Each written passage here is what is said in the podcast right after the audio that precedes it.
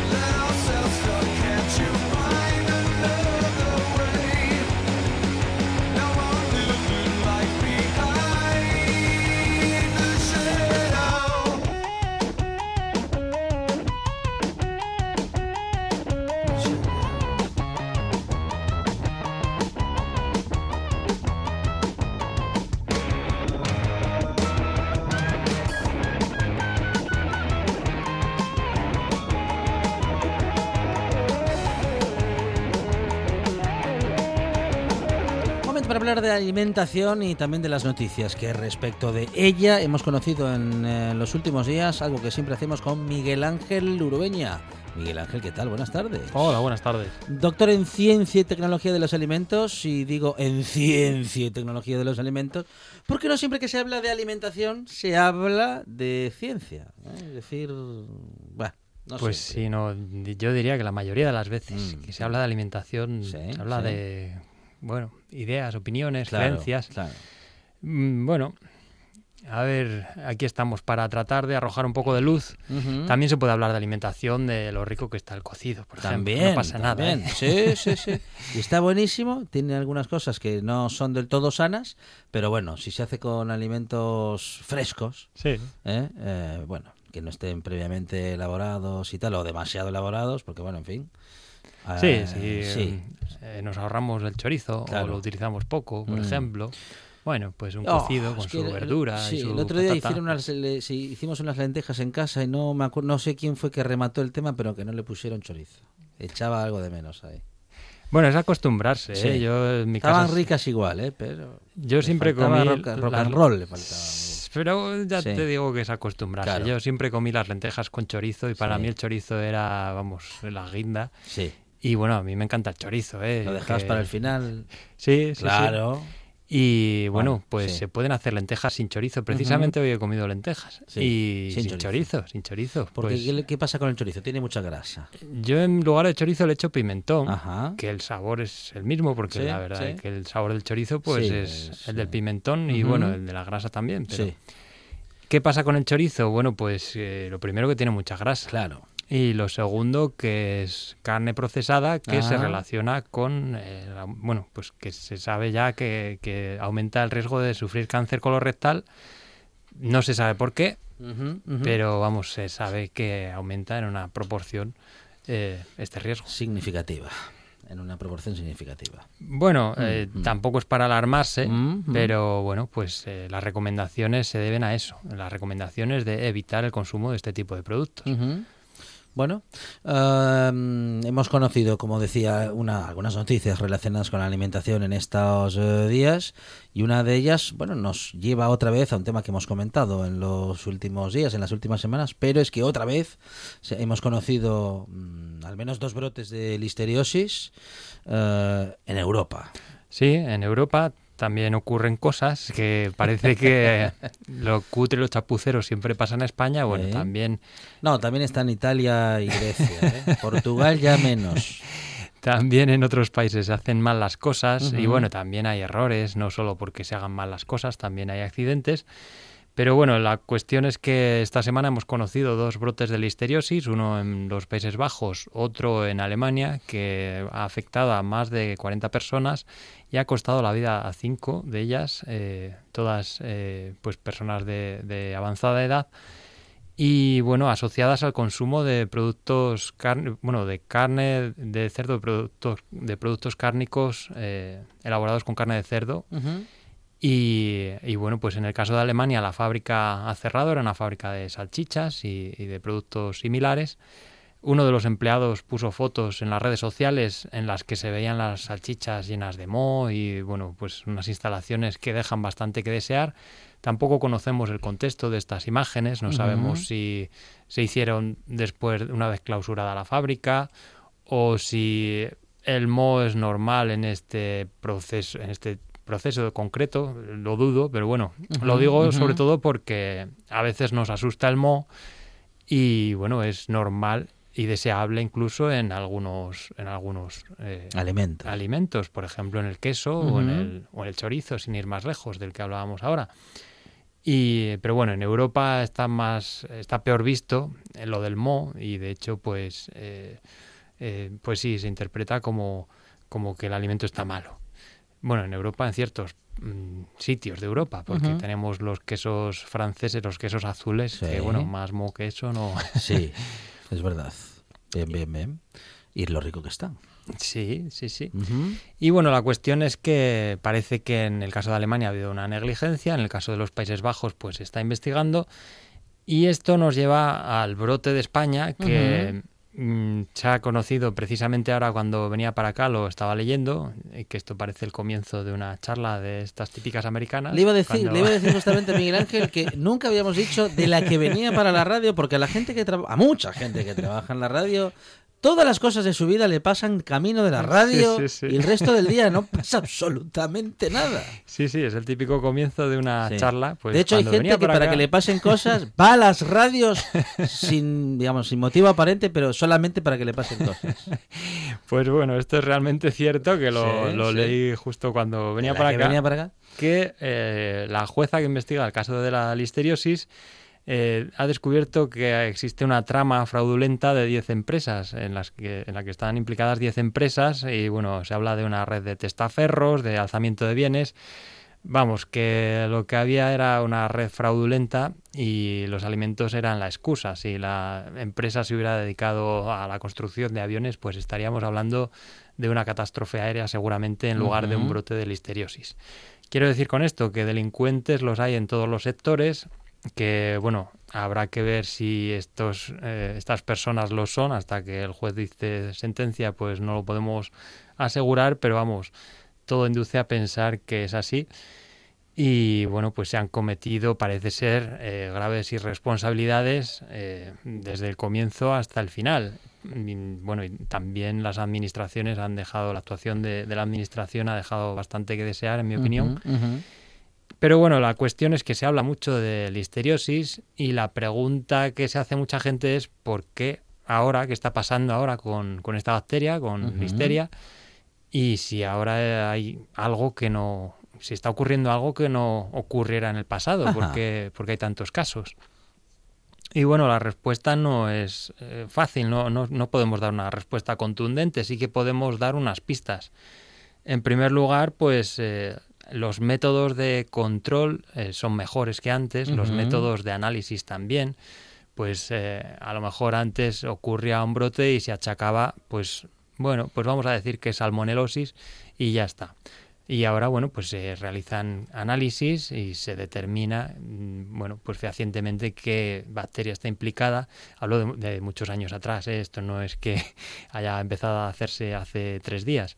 Eh, también, eh, pues en España es enfermedad de declaración obligatoria desde hace muy pocos años, con lo cual, pues ahora tenemos registros, tenemos eh, datos de las personas que están afectadas por esta enfermedad.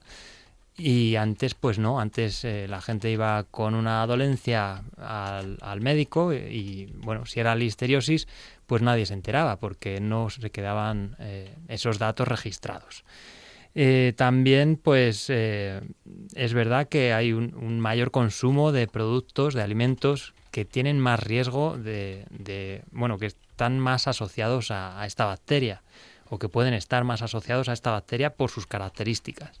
Una de las eh, propiedades de esta bacteria es que es capaz de desarrollarse a temperaturas de refrigeración, cosa que otras bacterias patógenas normalmente no pueden hacer. En el frigorífico, pues si metes un- una lechuga en el frigorífico, pues y está contaminada con Escherichia coli, por ejemplo, pues lo más probable es que esa bacteria no se desarrolle o al menos que lo haga muy despacio. Sin embargo, esto no ocurre con listeria. Listeria es capaz de desarrollarse, bueno, pues más fácilmente a temperaturas de refrigeración. Si la dejamos fuera del frigorífico, evidentemente se va a desarrollar mucho más rápido. Pero bueno, la cuestión es que ahora consumimos más productos de este tipo, más productos listos para consumir, pues como embutidos, eh, eh, eh, ensaladas de bolsa, este tipo de cosas que no digo que mm, sean peligrosas, ni mucho menos, no lo son. Lo que digo es que, bueno, pues si están contaminadas, es, proba- es, es- bueno, es más fácil que, que estén contaminadas con esta bacteria, porque además, pues, eh, bueno, eh, tiene más eh, capacidad de sobrevivir que el resto, destaca por encima del resto, no le hacen competencia a las demás bacterias. Y bueno, pues puede estar ahí presente y, bueno, pues por eso mm, es un factor que contribuye a, estos brotes que sean más numerosos que antes. Y bueno, pues esto que comentaba de la, la característica de esta bacteria, el que sea capaz de desarrollarse está en tiempo añadido. Y todo el deporte en RPA. Este sábado, por la tarde desde las 3, Sporting de Gijón, Alcorcón. Y el domingo, desde las 12 menos cuarto, Oviedo Vetusta, Racing de Ferrol y Marino de Luanco, Peña Deportiva. Y por la tarde, desde las 5 y media, Albacete, Real Oviedo. Todo el fútbol está en tiempo añadido. Y todo el deporte en RPA.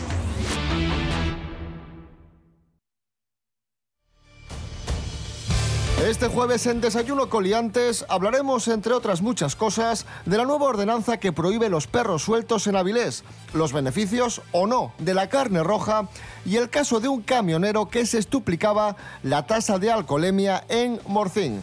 Estarán con nosotros Enrique Dueñas, Esther Rodríguez y Desi Castiñeira. Será este jueves a las seis y media de la mañana.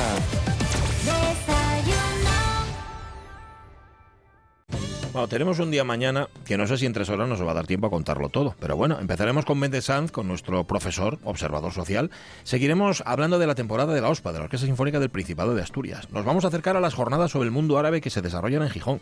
Tenemos a los Migueles, a Miguel Fernández y a Miguel Trevín, que vienen para cerrar el programa. Y también tenemos que jugar una partidina al disc golf.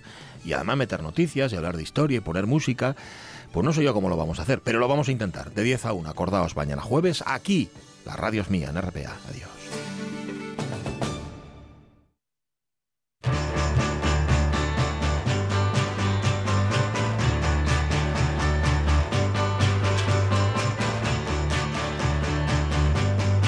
Bueno, nos hemos quedado fuera de, mm, del aire, pero ya estamos otra vez conectados ¿eh? a las ondas y estábamos eh, diciendo Miguel Ángel justamente, eh, en fin, ¿dónde estábamos? ¿Dónde íbamos? nos han saboteado la listeria, ya Sí. digo que es muy resistente.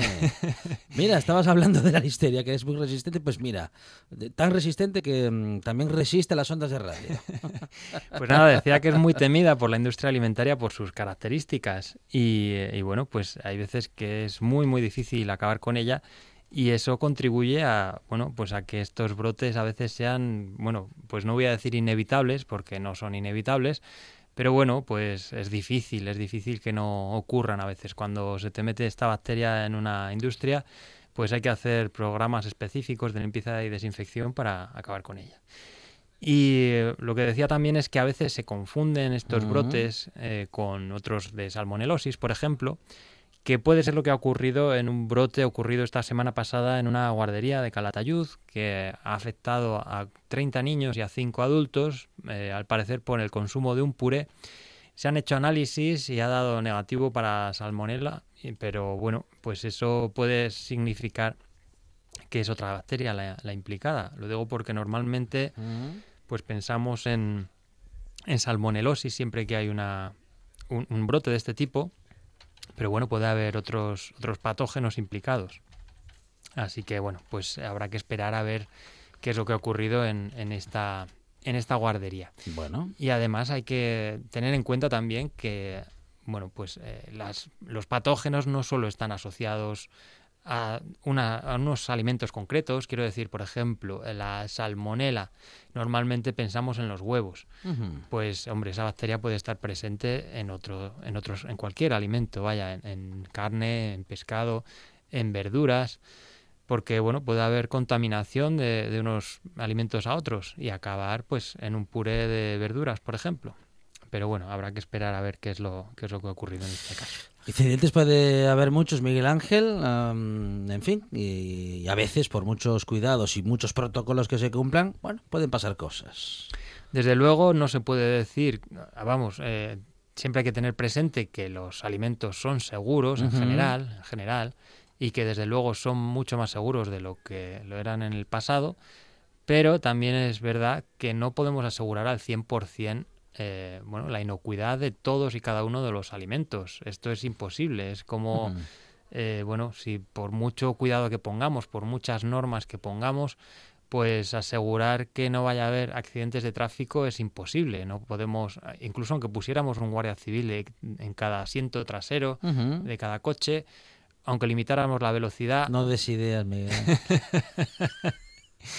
No, esto lo digo sobre Sí, todo sí. porque suelo poner este ejemplo, eh, porque la- mucha gente piensa que la seguridad alimentaria pasa por, bueno, pues que haya un inspector dentro de cada... Por elevar eh, las normas, digamos, eh, Sí. y las, no sé, la- la- las sanciones, por ejemplo. Sí, bueno, que es verdad que hay, eh, bueno, pues se pueden mejorar las normas, es verdad, pero, mm, a ver, la responsabilidad última es de, de la persona que, bueno, o de la empresa que elabora el producto, que es la que tiene que ser consciente de, bueno, de lo que implica eso, de los riesgos que entraña la falta de seguridad, pues ya hemos visto en el caso de la listeriosis, eh, bueno, más de 200 personas afectadas, eh, tres fallecidos, si no recuerdo mal, más eh, siete abortos, si no recuerdo mal, el cierre de la empresa, trabajadores en la calle, los responsables en la cárcel. Y bueno, pues al final cuesta mucho más que la seguridad alimentaria. La seguridad alimentaria, evidentemente, hay que pagarla, pero a la larga, pues es mucho más barata y, por supuesto, bueno, pues mucho más ventajosa que, que hacer lo contrario.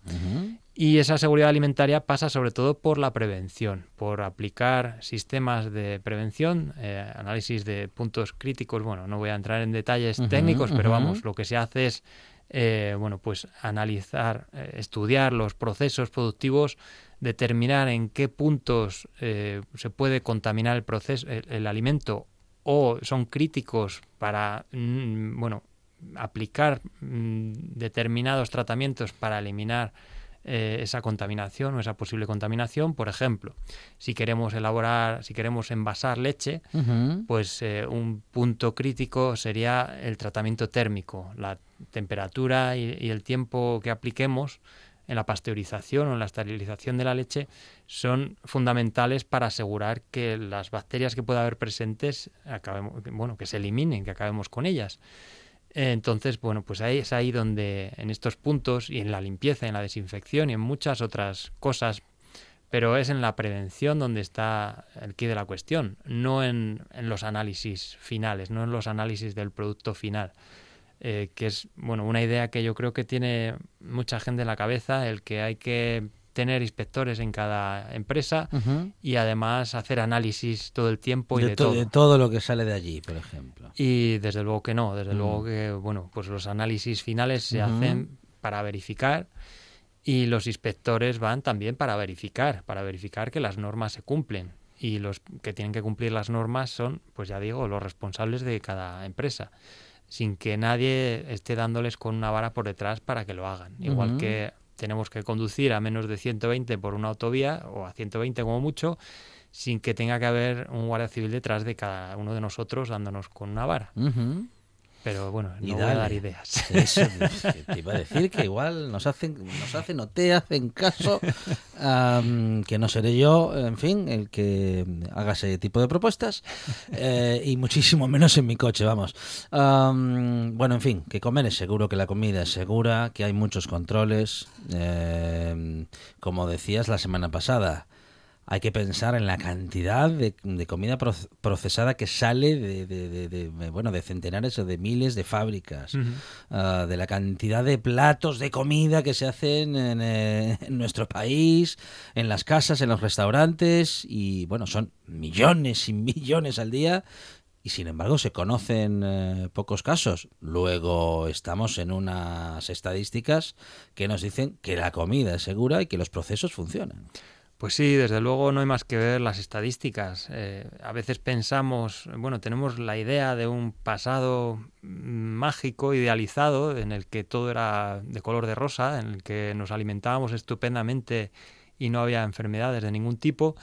Y bueno, si miramos los datos, pues veremos que los índices de brucelosis, por ejemplo, la incidencia de brucelosis era tremenda, era tremendísima. Ahora prácticamente ni la conocemos. Otras enfermedades como la fiebre tifoidea ni siquiera nos suenan ya. Y bueno, esto es gracias a, bueno, a que se hacen controles desde el comienzo de la cadena, pues desde los animales que producen la leche, por ejemplo, hasta el proceso productivo, pues la- las empresas que envasan esa leche, eh, los distribuidores que, que distribuyen esos productos y luego ya pues en el extremo último de la cadena estamos nosotros, los consumidores, que también tenemos que cumplir nuestra parte de, de, bueno, del trato, iba a decir, pero bueno, no es, eh, también tenemos que cumplir nuestra parte. Tenemos que, bueno, pues utilizar, aplicar una serie de medidas en casa, porque, bueno, es en el entorno doméstico donde se producen la mayoría de, las, de las toxinfecciones alimentarias, donde, donde nos contagiamos o donde enfermamos a consecuencia del consumo de alimentos. También es verdad que es, bueno, donde más veces comemos y es, bueno, aumenta la probabilidad, desde luego. Pero bueno, por otra parte hay que tener en cuenta que en las industrias se aplican controles que en casa no seguimos. Eh, pues bueno, pues desde eh, la ropa que se utiliza, eh, pues que no se utilizan joyas, por ejemplo, bueno, pues que se siguen una serie de normas que en casa muchas veces, pues bueno, pues nos las saltamos, no hacemos, bueno, voy a hacer esto así porque nunca ha pasado nada. Y bueno, él nunca ha pasado nada, él siempre se ha hecho así, pues sí, nunca ha pasado nada hasta que pasa. Y él siempre se ha hecho así, bueno, pues tampoco es eh, un seguro de que no, de que no vaya a pasar en un futuro. Cierto, mm, a veces tenemos, en fin, eh, ma- malas costumbres arraigadas, eh, como tú dices, por, pues porque no ha pasado nada o porque nadie nos había dicho nunca que eso no se podía hacer. Hmm. Mm, Por ejemplo, eh, cortar alimentos crudos y luego en la misma tabla mm, cortar la ensalada. Por ejemplo, Picar la... Sí, la ce- Bueno, a ver, corto carne o corto pollo, ¿eh? Eh, lo preparo para poner en la plancha Ujú. y luego preparo la ensalada en la misma tabla. Pues mal, este Mal. es el ejemplo que siempre se pone. Está lleno de bacterias eso. es. Pero bueno, hay muchos otros ejemplos. Sí. Pues eh, poner la carne mm, goteando en, Sí. en la parte de arriba del frigorífico, que vaya escurriendo la carne cruda, digo, Uh, que vaya escurriendo por ¿cómo? todos los alimentos que hay No, debajo. no. oh. ¿Quién? No, eso no se hace. Bueno, o lavar el pollo, por ejemplo. Ah, lavar el pollo está mal. Sí, porque salpica, todo lo que salpica, pues Uh, son y van bacterias. todas las ahí. bacterias para todas partes. a toda la cocina. Mm. O empanar un, un filete de pollo y guardar ese pan rallado Ah, no, para, no. para otro alimento. No, el pan rallado, hay que- el que sobra hay que tirar. La harina también. La harina también. Sí. O guardar un huevo crudo que nos ha sobrado porque estábamos haciendo un rebozado de guardarlo en el frigorífico durante, pf, no sé, Sí. ¿a qué día estamos? Un, día- sí, pero uh, un día aguanta, Un día aguanta, pero no. pero una semana no. No, una semana no, claro, claro. Claro, y ten- perdemos, eh, al no tener ya la fecha ni nada, porque aquello, claro, como no lo apuntemos en algún lado y no solemos hacerlo, bueno, Sí, o poner la comida en el suelo, o bueno, pues un montón de cosas, dejar la comida ahí a la intemperie Sí. un montón de tiempo. La, la- Ah, lo saco, de la nevera, lo saco de la nevera para que temple, Miguel Ángel. Sí, pues dejarla Para- ahí pues, para- toda a la mañana, sí, por la ejemplo. no, no vuelvo hasta la noche. Ahora, a las 12 del mediodía lo dejo ahí. Así por la noche está templadín. Sí, además entra una mosca ahí. Sí, está mal eso. No, pero lo dejo dentro del microondas, que es un lugar al que no llega nada. Sí, Las sí, bacterias no suben hasta ahí. eso, claro, sí. es impenetrable. O sea que no, en la nevera, y La si lo sacamos de la nevera, a ser posible, mm, en fin, poquito antes de consumirlo. Eso es, sí. Vale. Cocinarlo justo en cuanto lo saquemos del frigorífico o consumirlo inmediatamente. Vale, vale. Nada, son normas básicas de sentido común, pero bueno, siempre decimos que lo de sentido común es un poco arbitrario. Así que bueno, no está de más repetirlas. Es Miguel Ángel Lurueña, nuestro doctor en ciencia y tecnología de los alimentos. eh, alimentos. Él nos da buenos consejos. Otra cosa es que uno le haga caso. Ahora, eso sí. Si no le haces caso, luego ya sabes lo que hay. Pueden salir mal las cosas. Así que mejor hacerle caso, no en todo, alguna magdalena, algún churro, habrá que comer. Pero bueno, a las lentejas también se las puede preparar sin chorizo, Miguel Ángel. Muchas gracias. Gracias a vosotros. Ahora en RPA puedes rebobinar cuando quieras. Rebobinar cuando quieras. Accede a www.rtpa.es y disfruta del servicio a la carta de RPA. Toda nuestra programación donde quieras y cuando quieras. Buenos días, Asturias. Comenzamos jornada de martes. RPA, la radio autonómica. La radio autonómica. Una de vinilos al ajillo, dos de micros al cabrales, tres de cables afogados. Oído cocina. Carlos Novoa se cuela en las mejores cocinas del país Astur. De lunes a jueves, de 9 a 9 y media de la noche, en RPA.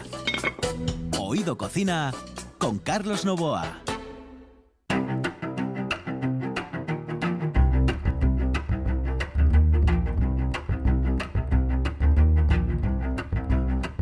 El baúl sin fondo con Mauricio José Suárez. Piense, pregunte, participe.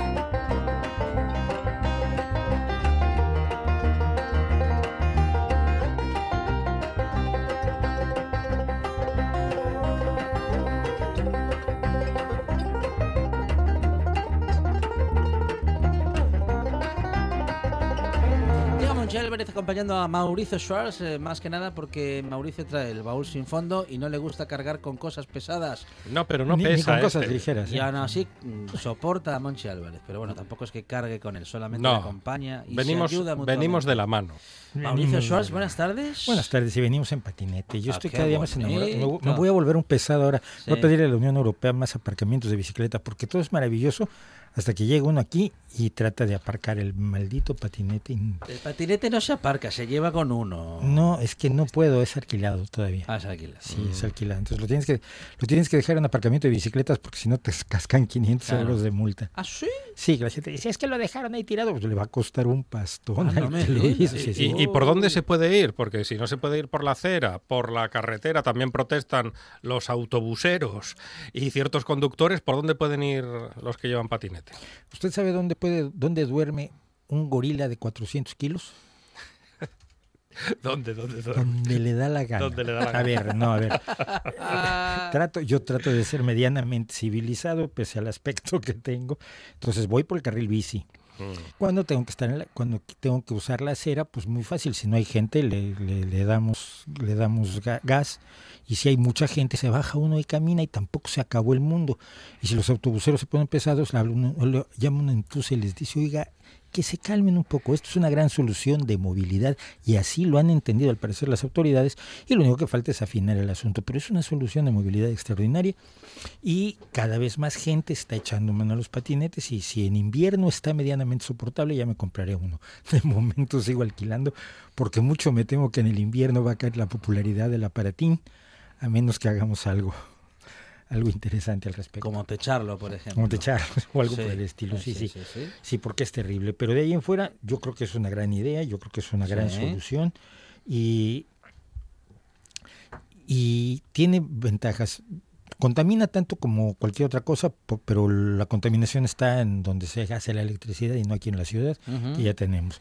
Es, es, es relativamente barato, eh, es, ocupa poco espacio, molesta menos que la bicicleta o molesta Mm, que la motocicleta, que a mí me gustaban mucho las motocicletas, ¿qué le voy a decir yo? Yo era Por las aceras estaban muy bien las aquellos motocicletas. y por, y por donde fuera, sobre todo huyendo de la policía. ¿no y de alguna La vez Derby Diablo. algún, algún policía se enojó conmigo, sí, tuve que, que huir. Afortunadamente traía una, una motocicleta cross y él traía una de estas grandotas que no se podían inclinar, entonces haciendo zigzag por las calles. Pero usted que vivió en Nápoles. No, ni siquiera en la, en la- en la- en la simple Ciudad de México, pero pues es que claro, lo veían a uno pequeño, joven, de pelo largo y en motocicleta y decían, Claro. mira, aquí podemos dar una mordida. Fundamentalmente Claro. se trataba de eso. Pero no es una gran solución de movilidad, es una solución de movilidad eficiente, barata. Pues mal visto porque los jóvenes so- solíamos no tener un duro, ¿no? Eh, Sí, no, este era de un amigo. La moto era de un amigo, Ah, eso era lo ah, peor. ah, o sea, sí. si, me, si me pillaban el problema es que, claro, yo me, me, me embargaba en la moto de mi amigo y con qué cara se le una. Oye, mira, fíjate que tuve un pequeño, Percance un con un policía. percance con un policía y este y tu motocicleta no la vuelves a ver como no sea en trocitos en un desguace. Pero bueno, no, no, pero realmente creo que el patinete es una gran idea, es una gran solución, está ex- extendiéndose por todo el mundo y lo que tenemos que hacer es regular sin sobreregular. Porque si empiezan a exigir este seguro, seguro de vida, seguro contra incendios, eh, coderas, rodilleras, casco, eh, asiento eyectable, eh, paracaídas, Qué locura. etcétera, etcétera, acaban haciéndolo inviable. Ayer en Noche tras Noche, pide que la cámara se fije en un detalle, un cronómetro electrónico que marca los años, los meses, los días y los minutos que hace que ese municipio no tiene deuda pública. Yo siempre he leído que el temor viene de la época de la República de Weimar. Y ahí se contaba que cuando un alemán entraba en un bar, pedía una cerveza, tenía que pagarla inmediatamente porque Porque- si esperaba a consumirla, le subía el precio. que llegaron a Sí, hacer sí, sí. billetes de 5 millones de marcos, de 6, de lo que el problema la había con inflación, claro. Porque ya saben, las noches en Asturias son de RPA.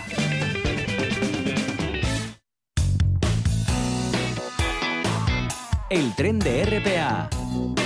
Mañana jueves será el día en el que ofrezcamos la actualidad del teatro amateur en la cuarta pared con José Ramón López, presidente de CETEAS y el actor Javi Martínez. Estaremos después con la ONG Agua de Coco para anunciar el concierto que dará Malagasy Gospel en Oviedo este próximo sábado y terminaremos con la poesía de Ana Lamela. El tren de RPA, de lunes a viernes, de 1 a 2 de la tarde. La buena tarde.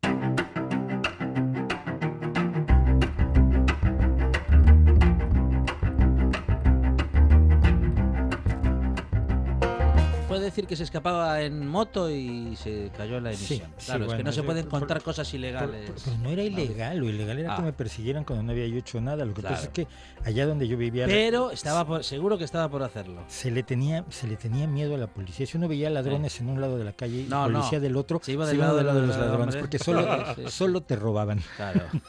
Es una tragedia decirlo, pero desafortunadamente así es y así se vive en muchos países, por desgracia, y no debería ser así. Así es. Pero bueno, ¿qué le, qué le vamos a hacer? Decía yo, eh, tenemos a nuestro, al- a este grupo que estamos escuchando, que es Crooked Steel, que es la sintonía. A usted le gusta mucho el banjo, el banjista, que, cierto, el señor Greg List.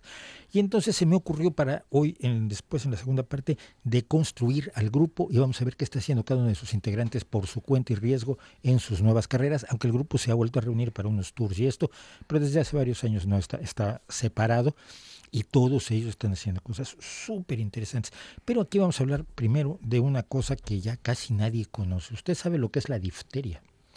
Bueno, me suena a enfermedad, pero me parece que no la hemos conocido de cerca. ¿eh? Es Sí, examen. es una enfermedad, pero que ya queda muy atrás. Pues eso quisiéramos. parece. Eso, eso, eso quisiéramos, sí, efectivamente. La, la difteria estaba ya aparentemente erradicada, pero ha reaparecido en algunos países. No me diga. Por lo mismo, por los que están reapareciendo, enfermedades como la poliomielitis, como el sarampión. El otro día hubo un caso en Argentina, ocho casos nuevos, cinco de ellos en la misma casa. La mamá antivacunas pilló sarampión Mm. a una edad avanzada y se los pegó a sus cinco hijos. Y qué bien, ha esto, salvado a sus hijos de la vacuna, pero ha arriesgado la vida, ha arriesgado su vida. De en toda la proceso. familia. Mm. Y, y debo recordarle a usted una cosa muy importante respecto al sarampión. Si no está vacunado y no le dio cuando es pequeño, de mayor es gravísimo y puede matarlo. A mí me dio a los 31 años porque... Y, y lo pasó fatal. No, yo me estaba muriendo, pero durante días, hasta que llegó un médico amigo mío que me vio y me dijo, lo que tú necesitas no es un neumólogo ni un ni un eh, gastroenterólogo, que era lo que- a lo que yo estaba acudiendo. Me dice, lo que tú necesitas es un pediatra. Le dije, oye, mira, ve- vete a hacer chistes a casa de tu abuelita. Claro, sí. Dice, no, es que creo que tiene sarampión. Y efectivamente tenía yo sarampión, pero estuve tres o cuatro días muriéndome de verdad y me dijo una cosa muy en serio. Si te da a los 40 o 50 años, igual no la cuentas. Igual no la cuentas porque es una enfermedad que es mucho más agresiva conforme uno es mayor. Bueno, pues hoy es necesario explicar, primero que nada, por qué el problema es el movimiento antivacunas y es explicar qué es la difteria para poder hablar de ella. En el siglo XIX se cobraba miles de vidas de niños todos los años, todos los años sin falta. Eh, en algunos casos provocaba epidemias como muchas, como las muchas que azotaron a España. Y usted va a saber eh, de qué se, a qué se refería, porque en, 1900, en 1613 fue el año del garrotillo. Fue conocido como el año del garrotillo por una terrible epidemia de difteria.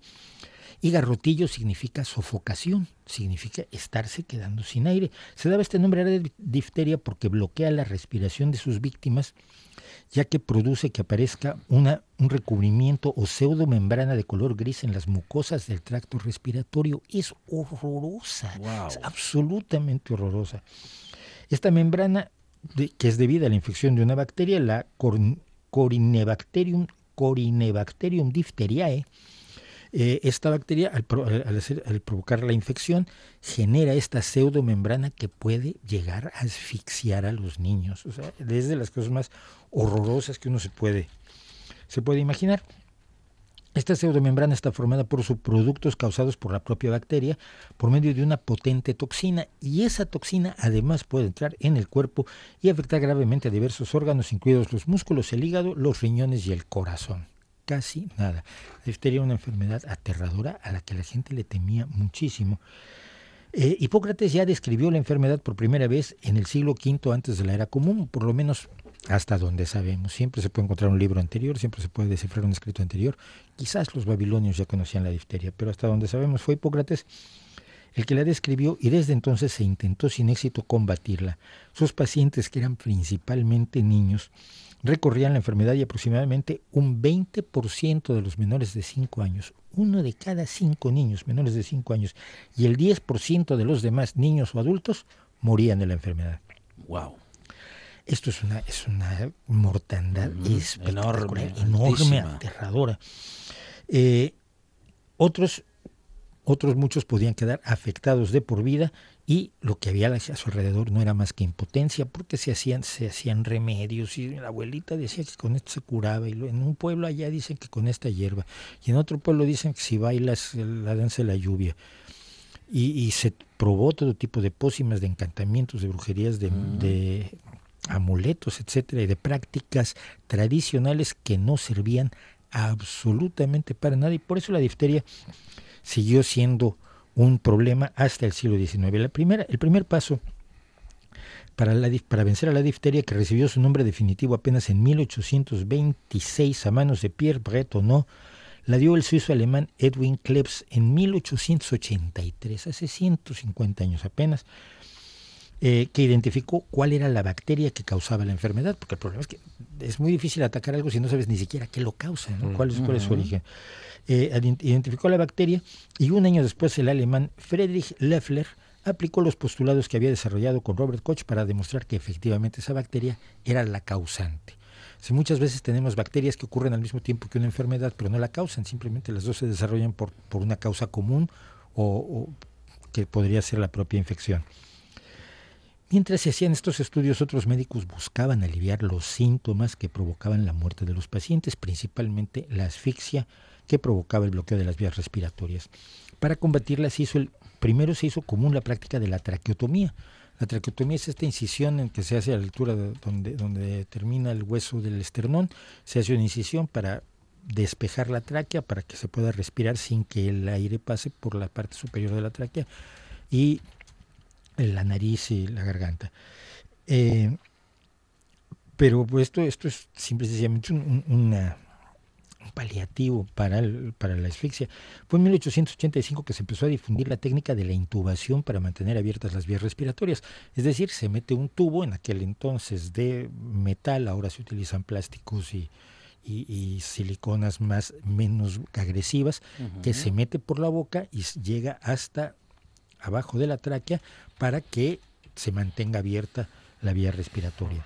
Tampoco es nada bonito. Me estoy pero- poniendo malo, Fonseca. lo, estoy, lo estoy viendo y me Ah. tiene muy preocupado eh, eh, el señor Monchi. Bueno, Es que soy muy sensible. Es un chico muy sensible. el creador de, de la intubación fue el estadounidense Joseph, Joseph P. O'Dwyer, que murió, por cierto, de lesiones cardíacas provocadas por la difteria, de la que se contagió tratando de atender a sus jóvenes pacientes. No es el único, pero es un médico más que deja la vida tratando de salvar a sus pacientes. Los franceses Émile Roux, que durante mucho tiempo había sido mano derecha de Louis Pasteur, y Alexandre Yersin trabajaron sobre esta base y demostraron que la bacteria no entraba al torrente sanguíneo. Lo que entraba al torrente sanguíneo es la toxina. La, bacteria vive en, en las vías respiratorias, pero sus toxinas sí entran al cuerpo humano y que aún sin la presencia de la bacteria, esta toxina bastaba para causar difteria en animales experimentales. Esto abrió el camino para que el japonés Shibasaburo Kitasato, Shibasaburo, y correctamente Shibasaburo Kitasato, y el alemán Emil von Behring diseñaran un sistema para tratar la toxina de modo tal que provocara la inmunidad en animales. Ya usted va viendo por dónde va esto. Utiliza usted eh, la, la toxina para provocar la inmunidad y una vez que tiene la inmunidad, o sea, los anticuerpos para ese antígeno, utiliza los anticuerpos como vacuna. Eh, el suero sanguíneo de esos animales que contenía precisamente la antitoxina de la difteria podía utilizarse para curar la enfermedad en otros animales. Emile Roux, que confirmó los experimentos anteriores, fue el primero que aplicó la antitoxina a grandes cantidades de pacientes, tratando a 300 niños franceses en 1894. Esta es una de las formas de la vacuna. Hay otras, se pueden usar virus vivos, pero se pueden usar virus atenuados, o sea, están atontados para que no causen la enfermedad, pero le provoquen que uno genere sus propios anticuerpos. Se pueden usar virus muertos, se pueden usar solo las proteínas o se pueden usar las toxinas, las antitoxinas provocadas por la toxina. En el caso del tétanos, por eso se habla del toxoide tetánico, porque lo que se aplica es la toxina. Es una vacuna, pero es una vacuna que no consta del animal o del ser vivo, sino de solamente de la toxina. Eh, La- el procedimiento para crear antitoxinas se utilizó para tratar otras enfermedades mortales como la tifoidea, el cólera y la septicemia, que todos ellos son causados por bacterias y no por virus. Liberar a la humanidad del dolor y la desesperación causados por la difteria dio a sus vencedores el primer premio Nobel de Medicina o Fisiología otorgado en 1901 en la persona precisamente del alemán Emil Adolf von Behring, aunque para muchos debió haberlo recibido de modo compartido al menos con Yersin y Roux, los dos franceses de antes. Una vacuna que impidiera que se contrajera la enfermedad, cuidado, esto es la toxina, el, toxoide, la antitoxina que lo cura de la enfermedad cuando ya está enfermo. Sí. Es preferible, y muchos los antivacunas dicen, bueno, pero es que no importa que pase la enfermedad, no, lo importante es evitarla, las enfermedades son malas. Esto la gente con, con estas concepciones a veces incluso religiosas que llegan a tener, piensan, Resignación, hermanos. y, y el dolor es bueno y el Nos hace más- el nos hace más fuerte. Sí, que no es cierto. El sufrimiento lo revienta uno. Las enfermedades son malas y tratamos de, de evitarlas. Entonces, el problema es que las vacunas para las afecciones provocadas por bacterias no son como las que se utilizan para las de virus, donde se utiliza, como comentábamos, el virus o todo el virus o una parte del mismo para que el sistema inmune aprenda a producir las defensas que utilizaría si fuera atacado de verdad. Eso son como un simulacro, la vacuna es un simulacro para que uno sepa qué hacer el día que hay un incendio o un terremoto. En el caso de las bacterias, las, vac- las vacunas se hacen con los toxoides, que son formas o versiones modificadas de la toxina. La vacuna contra la difteria solo se pudo hacer realidad bastante después, gracias a que el británico Alexander Thomas Glennie descubrió que podía aumentar la eficacia del toxoide diftérico tratándolo con sales metálicas que aumentaban tanto su efectividad como la duración de la inmunidad que podía impartir, porque esa es la otra. Hay vacunas que te hacen inmune de por vida y hay otras que necesitan refuerzo. Y mientras menos refuerzo necesite una vacuna, mejor, porque si te vacunaron a los 10, a los 45, acordarte de que te tienes que reforzar Es muchas difícil. veces. Está pasando con el sarampión, se le está recomendando a la gente, si usted no sabe si lo vacunaron, vaya a su centro de salud y vuélvase a vacunar, no pasa nada por volverse. Es preferible estar vacunado dos veces, Dos veces que no a ninguna. estarlo ¿eh? ninguna. Bueno.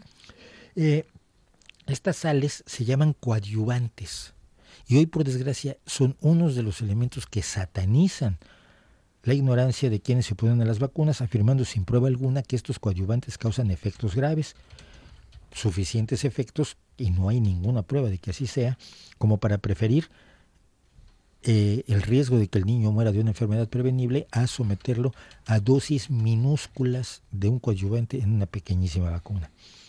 Desde la introducción de la vacuna contra la difteria, eh, los casos cayeron dramáticamente. Entre 2004 y 2008 no hubo ni un solo caso de difteria en Estados Unidos y los niños españoles estuvieron libres de ella durante casi 30 años, hasta que en 2015 tuvimos el primer caso nuevamente y desafortunadamente fue mortal.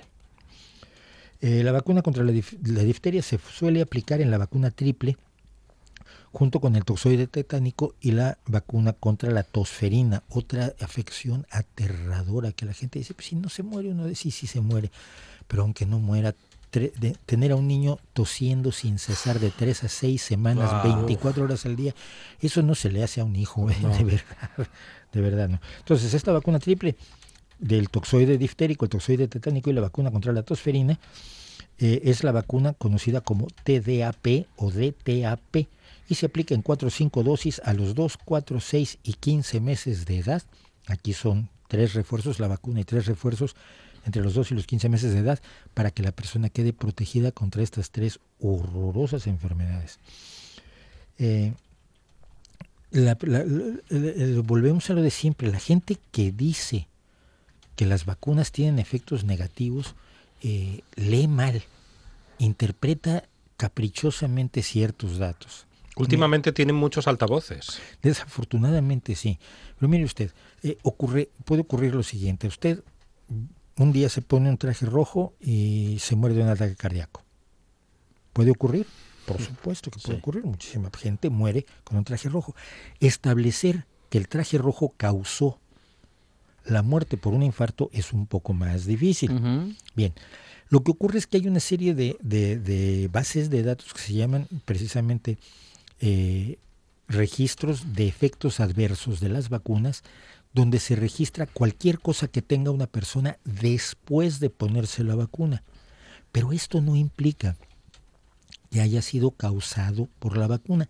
Los estudios que tenemos dicen que el riesgo es bajísimo. El riesgo de ponerse una vacuna es pequeñísimo, el riesgo de sufrir una enfermedad es mucho mayor, el riesgo de morir por esa enfermedad es mucho mayor que el pequeñísimo riesgo que se corre cuando eh, se, se- aplican las vacunas. Entonces, mucha gente se va a los registros de eventos adversos y dices, mira, aquí hay cientos de niños. Sí, pero mira, en la gran mayoría de esos casos no hay una causalidad demostrable. La ciencia funciona mostrando que una cosa causa la otra, no nada más que ocurren al mismo tiempo. Eh, y este, este es uno de los elementos que utilizan los antivacunas, que lo leen mal porque no saben cómo funciona la ciencia, porque no saben cómo funcionan esos registros, eh, ni saben para qué se utilizan. Cuando tienes a muchísimos niños que tienen exactamente el mismo efecto, a más o menos al mismo tiempo después de aplicarles una, una, una vacuna, o si, si muchas personas tienen el mismo efecto después de consumir un medicamento, porque los médicos también llevan ese registro de todos los medicamentos. Y esto se va concentrando en grandes bases de datos. A ustedes le dieron esto para la gastritis.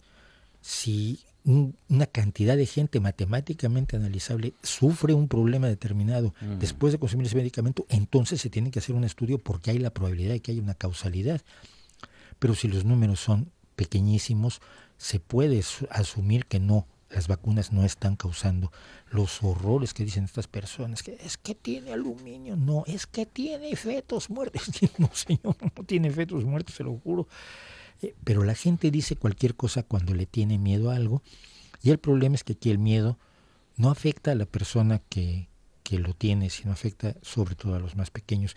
Y así como usted no tiene derecho a dejarle de dar de comer a sus hijos, no tiene derecho a cortarle trocitos a sus hijos, no tiene derecho a golpearlos, no tiene derecho a no enviarlos a la escuela, no debería, yo creo sinceramente, no debería tener derecho de negarles la protección de la más efectiva medida de salud que ha creado la humanidad en su historia y que es la vacuna. Es Mauricio Suárez y sus ah, aseveraciones están eh, siempre en la línea de la ciencia, o más bien es el argumento de la ciencia lo que las sostiene, y por eso en esta buena tarde, cada, semana, recordamos muchos asuntos que tienen que ver con la historia, con nuestra historia mm, o la historia de nuestra salud y también de las investigaciones que la ciencia ha llevado adelante y que han hecho que nuestra salud mejore muy mucho, sobre todo en los últimos 100 años.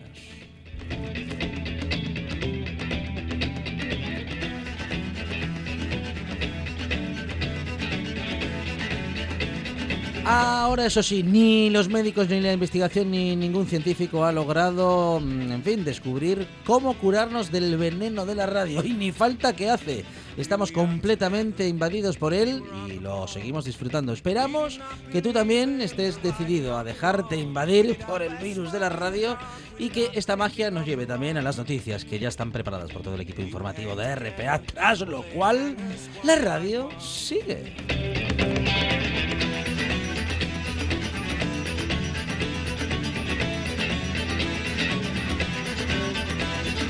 Names were gone like footprints, whisper on the wind. A lover was a comrade, was a stranger, was a friend. When we slept, our eyes were open, and there's thumping in our chest.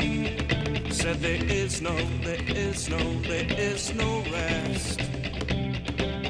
Because of fire